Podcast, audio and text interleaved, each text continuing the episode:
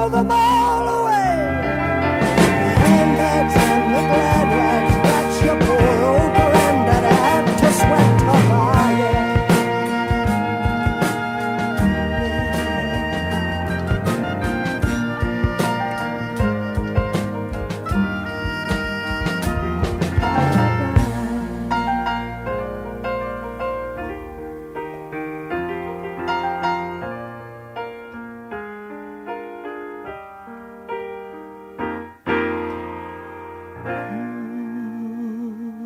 Olá, amigos, muito boa tarde. Aqui é o Wagner Borges falando. Estamos começando o programa Viagem Espiritual aqui pelos 95.7 FM da Rádio Mundial de São Paulo, nosso programa de todos os domingos, de meio-dia e 30 até as 13 horas. Como eu sempre faço, abri o programa com uma linda canção, dessa vez do vocalista britânico Rod Stewart. É um CD que é uma coletânea, se chama The Very Best Of. É uma coletânea do Rod Stewart, mas com uma peculiaridade. É, compreende desde o primeiro disco dele de 1969 até 1974. Depois, em 1975, o Rod Stewart mudaria da Inglaterra para os Estados Unidos e aí a carreira dele foi ficando mais um pop, né, mais do estilo americano, e aí foi quando ele teve a explosão mundial ah, do trabalho dele, ficou conhecido mundialmente. Mas esse período, entre 1969 e 1974, o som do Rod Stewart era um som bem britânico, né, era o pop rock daquela época, muito bacana. E mais legal ainda, edição nacional. O Evaldo Ribeiro está aqui comigo, me ajudando aqui no programa, está impressionado com essa canção, porque são as canções que fizeram sucesso é, é, é, na primeira fase da carreira dele, que não são tão conhecidas assim. E o lançamento é nacional, Evaldo. Comprei aqui na Livraria Cultura, aqui do Conjunto Nacional da Avenida Paulista. Então, Rod Stewart. The Very Best Of é a faixa 14 do disco. O nome dessa faixa é curioso: Handbags and Galadrags, né? uma expressão bem britânica mesmo. E, e, essa música ela aparece no primeiro disco do Rod Stewart, que se chama The Rod Stewart Album. É, lançado em 1969. Mas essa aqui é a faixa 14 desse Rod Stewart, The Very Best Of, que acabou de sair aqui, lançamento nacional Tá e a primeira faixa desse disco é a clássica Meg May, que é um dos grandes sucessos da carreira do Rod Stewart.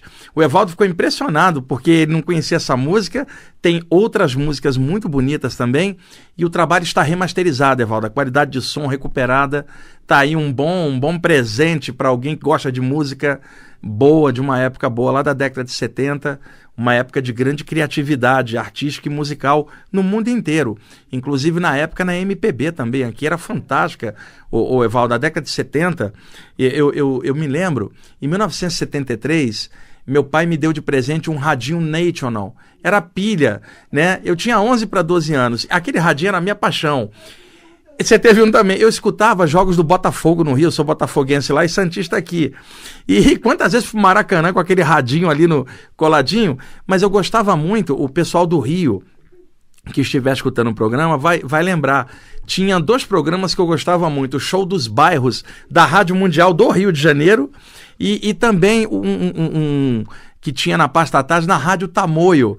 E aí você ligava a rádio, Evaldo, a AM, não era nem FM, ligava a AM, olha o que, que você escutava na, na, na, na grade de programação internacional. Rod Stewart, é, Paul McCartney, Beatles, Rolling Stones, Elton John, Yes, Pink Floyd, Genesis, Led Zeppelin, de Purple, pra você ter uma ideia, posteriormente o Queen, né, e outras bandas é, que foram avançando ao longo da década de 70. A MPB você ligava e escutava Gilberto Gil, Caetano Veloso, Milton Nascimento, o Jorge Ben, é, o Jorge Ben Jorge agora, que era o Jorge Ben, o Tim Maia arrebentava ah, o sucesso na época. Era assim um MPB de, de, altíssima qualidade. Você escutava black music também de alta qualidade, vinda dos Estados Unidos, e era aí Steve Wonder, era Marvin Gaye, sabe? É, é, era o The Temptation, né? Você escutava funk, não isto que se chama funk aqui no Brasil hoje, aquele funk americano. Você escutava James Brown, James Brown era gênio da raça, né? da raça negra, sabe? O cara impressionante. Então, é, eu fui fui crescendo ouvindo essas coisas, né? Não estou preso no tempo lá atrás, a, o tempo passa, mas que era uma época de grande criatividade que nós não temos hoje. Hoje, aliás, não há criatividade, isso no mundo inteiro, na, na música em geral, né, Evaldo? E tem muitos músicos bons, o que eu estou dizendo não há criatividade a, aparecendo a, nem na rádio, nem na televisão. A, aparece com uma barreira que não deixa passar coisa de qualidade que existe, mas não chega até a, a mídia, normalmente de rádio e de TV. É, exatamente. Bom, vamos lá, gente. É, eu quero abordar com vocês hoje duas questões relacionadas às saídas do corpo, a partir de duas perguntas que duas pessoas me fizeram recentemente. Uma delas é o seguinte: Há uma sensação clássica nas saídas do corpo que todo projetor extrafísico experimenta uma hora ou outra. No meu caso, eu comecei a ter essas saídas do corpo aos 15 anos. Eu tô com 54, eu vou fazer 55 em setembro. Então, essas décadas, quatro décadas estudando esse material, na maior parte do tempo, eu pude compreender alguns dos mecanismos projetivos que regem as saídas do corpo.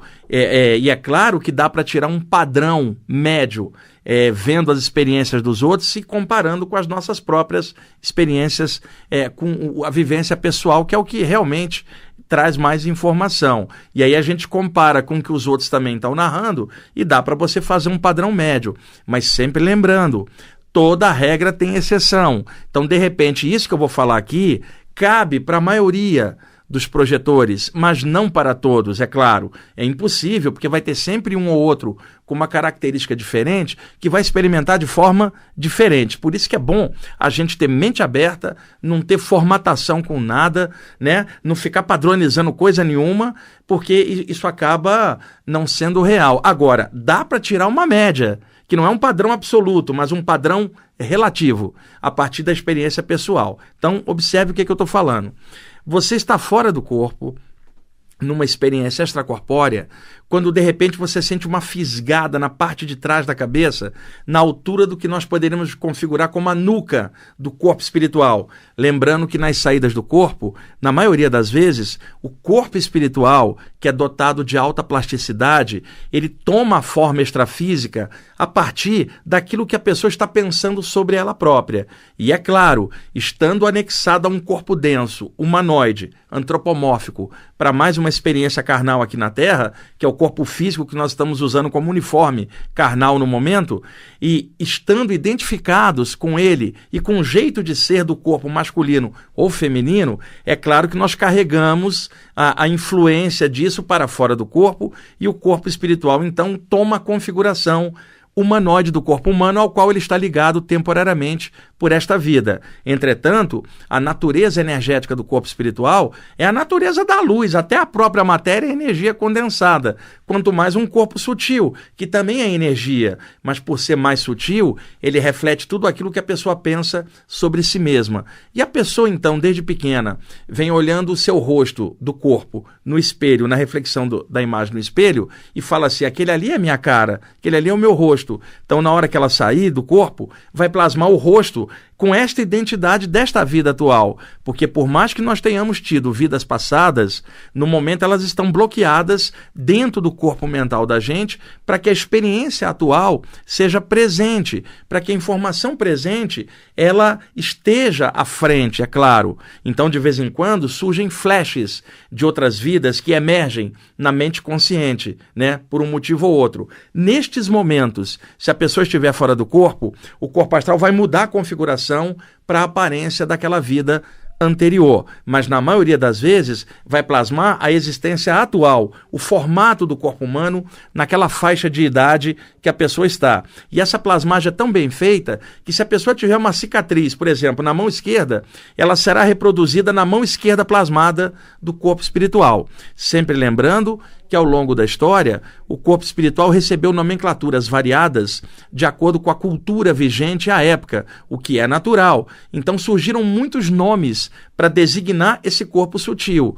E eu vou mencionar aqui, como já fiz tantas outras vezes no programa, os principais nomes: corpo espiritual, corpo astral, perispírito, psicossoma, corpo extrafísico, corpo sutil, duplo extrafísico, são muitos nomes. Eu estou chamando aqui de corpo espiritual por uma questão mais didática, né, de ser mais fácil de ser compreendido. E se quiser uma linguagem mais técnica, psicossoma, que é a junção da palavra psique, que vem do grego, que é alma, com a palavra soma, que é corpo. Psicossoma, corpo da alma, ou melhor, corpo psíquico, né? Que é o que se desprende para fora do corpo durante uma experiência extracorpórea, chamada então projeção astral, viagem astral, projeção da consciência, experiência fora do corpo, desprendimento espiritual, emancipação da alma, voltinha no além, viagem fora do corpo. Os nomes também aparecem com esta variação, porque dependendo da época e da cultura vigente, determinada cultura nomeava aquele corpo sutil a partir dos seus parâmetros, enquanto que outra cultura, por exemplo, lá no Oriente, nomearia de forma diferente. Na China, energia é chamada Ti, o sopro vital. Então, um corpo energético seria um corpo de ti. Já na Índia, a palavra energia tem sua correspondência no sânscrito, na expressão prana. Então, tudo que se refere a prana, o hindu falaria aquilo ali é algo prânico. Então, se você, por exemplo, tem uma linha de cura criada pelo Showa Koksui, que já desencarnou, era um cara muito bom. Ele era filipino, mas rodou muito o Oriente, principalmente a China e a Índia, e desenvolveu o método da cura prânica, um método moderno baseado no Oriente cura espetacular. E ele nomeou o método de cura prânica, ou seja, a passagem de energia com as mãos. Acontece que, como é que um, um, hindu falaria numa saída do corpo? Ele não vai falar corpo astral, a palavra astral vem do latim astrum, que significa estrelado, é uma expressão europeia. Ele não vai falar psicossoma, que é uma expressão grega. Ele vai usar a referência clássica do sânscrito. Então ele vai falar um corpo prânico, ou seja, um corpo de luz, um corpo energético. O que eu estou explicando? Que esse corpo de luz, o formato original dele, é, na verdade, uma esfera de luz ou um oval energético multicolorido.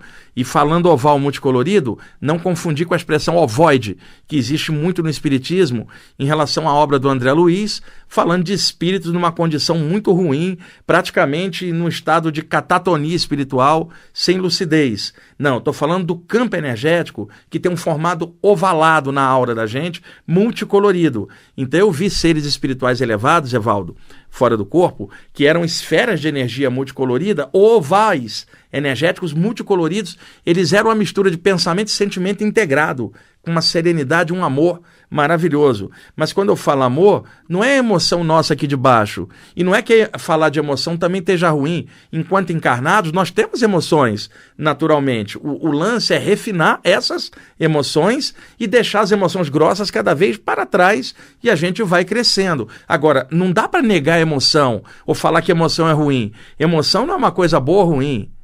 Boa ou ruim é a forma como a gente lida com elas. Não dá para você viver aqui no mundo igual um robô, mas também não dá para você explodir emocionalmente por qualquer besteira.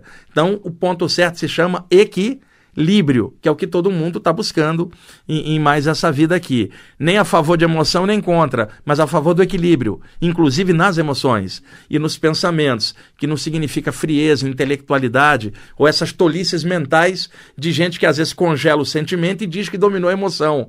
E qualquer estudo clássico de psicologia derruba isso. Né? O lance é equilibrar a emoção, não é reprimir emoção usando o, o intelecto. Que às vezes aquela pessoa, é, isso era muito comum na escola, né, Valdo? Por exemplo, aquele professor altamente intelectualizado, você sabe que ele é fera no assunto, mas a aula dele era um tédio, porque ele não sabia falar direito, não tinha didática. Você fala, o cara sabe, mas é chato pra danar e a aula dele todo mundo dorme. Então, esse é o clássico intelectual que eu tô falando. E, e ele parece um robozinho, ele, e outro, ele é arrogante, porque ele sabe que sabe bastante, mas ele tem uma falha terrível, não sabe conviver com semelhantes e não tem o troca, a troca normal. E aí, provavelmente, um cara que passou a vida assim tem que reencarnar na próxima para viver a emoção da qual ele fugiu por uma vida inteira. E isso às vezes acontece com alguns iogues também de outras vidas, ou monges variados que viveram reclusos e agora precisam do contato humano com outras pessoas para poder desenvolver outras possibilidades, né? Porque a gente aprende muito na convivência uns com os outros. E não é que eu estou dizendo que todo caso de alguém isolado vai ser isso, não. Mas boa parte sim. E talvez até alguns de nós, Evaldo, tenhamos mexido lá atrás com isso de forma isolada, por isso a gente está em São Paulo hoje. Você veio do Maranhão para cá, eu vim do Rio, eu acabei de pegar o metrô para vir para cá, estava cheio. Eu não estava dentro da caverna meditando nem do templo, estava vindo o metrô lotado para cá para a rádio. Eu vou sair daqui, vou aqui na, na Avenida Paulista, está cheio de gente. Então, você está no mundo. Agora, o conteúdo de consciência que você tem, com o qual você pensa, sente olha o mundo, isso é que é algo espiritual. Agora, a vivência no mundo, ela é anormal, a convivência normal com todas as pessoas. Então, voltando ali o que eu estava falando. O corpo espiritual reflete o nível da consciência. No momento estando encarnados, ao sair do corpo, a configuração do corpo astral é humanoide, refletindo a aparência do corpo. E mesmo a questão da idade pode dar diferença, Evaldo, porque às vezes é, a pessoa sai do corpo e percebe que ela está mais remoçada lá do que aqui, porque ela está muito bem consciencialmente. Mas também pode ocorrer o contrário, ela sai do corpo e se vê mais envelhecida lá do que aqui, porque ela está mal com ela mesma. Isso explica as visões que muitas pessoas têm de parentes e amigos desencarnados e o parente aparece às vezes muito remoçado, porque a, a pessoa espiritualmente está muito bem. E outra coisa, às vezes também aparece ah, um ancião, uma entidade com a barba grande mas você vê brilho nos olhos dele e jovialidade na expressão facial que aqui aparece plasmada. E não aquela coisa envelhecida que você pode olhar um jovem chapado de droga, por exemplo, e a expressão de rosto dele está envelhecida, embora a aparência do rosto físico seja de um jovem. Então isso lá fora se reflete. E eu sempre aconselho meus alunos: durma feliz porque o corpo astral vai refletir lá fora o que você tiver injetado na tua consciência, principalmente perto da hora de deitar. Se a pessoa deita mal, pensando tolice, ela vai arrastar isso para fora do corpo e aí está um problema. Como semelhante atrai semelhante, ela atrairá para perto dela companhias extrafísicas baseadas naquilo que ela mesma apresenta como pensamento e sentimento. Agora, nisso também há uma variação, porque a presença dos mentores extrafísicos podem guiar a pessoa fora do corpo para algum lugar. Aí já não é questão de sintonia, é questão de trabalho. Você sai do corpo hiper feliz e aí um mentor fala: vou te levar num ambiente bem pesado para você espalhar essa felicidade com os espíritos infelizes. Aí você não está atraindo eles por sintonia, está indo por trabalho para ajudar. Diferente de você deitar muito triste, sair do corpo triste, aparecer um assediador extrafísico triste, e aí forma uma simbiose entre os dois, começando um processo de, de obsessão espiritual que começa aqui e, e vai irradiar para lá. Bom, voltando aonde eu estava o corpo espiritual com essa aparência humanoide, a gente tem uma sensação de repuxa atrás, um repuxão, logo a seguir uma sensação de queda abrupta e caindo dentro do corpo com um solavanco, uma repercussão bem específica. Então, um aluno me perguntou sobre esta questão do puxão, porque muitas vezes ele estava em saídas do corpo e no meio da experiência tomava um puxão e batia de volta dentro do corpo. Tecnicamente, este puxão ou repuxe energético é por causa da ação do cordão de prata, o cordão astral, o elo energético que interliga o corpo astral ao corpo físico. Na questão do corpo físico, esse elo energético, ele emerge de todas as partes como microfilamentos.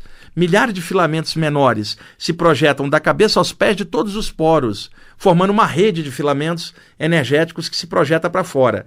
É claro que na região dos sete chakras principais projetam-se filamentos maiores que, quando se conectam, formam um feixe e este feixe energético, à medida que o corpo astral vai se distanciando, ele vai é, mudando a densidade até tornar-se fininho, como se fosse uma teia de aranha. Daí a expressão hermética, teia de prata ou fia de prata. E de repente você entra para um outro plano e você olha para trás e não vê nem esta linha, porque está tão sutil que você não vê. Só que no corpo astral, ela está aderida ou na base da nuca atrás ou entre as, a, no meio das costas. E quando o metabolismo do corpo ativa, esse feixe energético puxa a pessoa de onde quer que ela esteja, em frações de segundo, não tem distância para isso. E ela se sente caindo, mas antes sente um repuxão na parte de trás. Isso é chamado de aviso admonitório do cordão de prata. Né? É, é, é, o chamado admonitório do cordão de prata. Eu tinha muito isso quando era adolescente e só fui entender essa sensação quando eu li o livro clássico de Sylvan Muldon e Edward Carrington, Projeção do Corpo Astral, editado em 1929 nos Estados Unidos, publicado aqui no Brasil durante décadas, atualmente se encontra esgotado, mas foi publicado durante anos pela editora Pensamento. Chama-se Projeção do Corpo Astral. E ali o Sylvan Muldon descreve essa sensação Posteriormente, eu vi também essa sensação descrita pelo Robert Monroe, autor do livro Viagens Fora do Corpo e mais outros livros, e, e, criador do Instituto Monroe nos Estados Unidos. E também vi essa descrição e conversei muito sobre isso com o Valdo Vieira, quando eu trabalhei durante anos lá no Rio de Janeiro com o Valdo Vieira, numa outra época, aí 30 anos atrás, a gente conversava muito sobre projeção e o Valdo também tinha essas, essas puxadas e aterramento assim, é, vamos dizer, de volta, abruptos, assim como eu tinha, então isso me parece um padrão. Então, repuxão nas saídas do corpo, na parte de trás, significa o momento de voltar, porque o metabolismo do corpo está subindo e aí, a, a, energeticamente, a pessoa é contraída para dentro do, do, do corpo físico, porque o metabolismo subiu. E aí eu vou dar sequência a esse tema no próximo programa, ah, com uma segunda pergunta sobre as paralisias também, e mais um pouquinho sobre a, a, o cordão de prata e mecanismos projetivos. Porque, como vocês sabem, eu chego aqui para fazer o programa, eu decido na hora. Pode ser um poema, um texto, ah, uma canção, como pode ser uma explicação mais técnica sobre saídas do corpo, chakras e outras áreas que eu estudo há muitos anos e por isso pude aprofundar bastante essas observações projetivas. Telefone de contato 2063-5381, site na internet ippb.org.br. Amigos, só tenho meia hora para explicar e eu vou tentando fazer o melhor possível, né? É, talvez aí mais para frente a rádio possa arranjar um horário a mais, né, Evaldo? Para eu poder explicar melhor essas coisas para vocês e aí com mais propriedade. Tá bom? Evaldo, obrigado aí pela ajuda. Pessoal, muito obrigado pela audiência de vocês. E um aviso de que melhorou o sinal da antena da rádio, agora tá pegando bem pra caramba em muitos lugares. E o Facebook da rádio, quando vocês entrarem, procura lá, Rádio Mundial Oficial, porque tem um Facebook fake aí que o pessoal tava entrando da rádio. Não, procura Rádio Mundial Oficial, que aí você cai direto no Facebook da rádio, que é o oficial mesmo, tá bom? Gente, brigadão, até mais.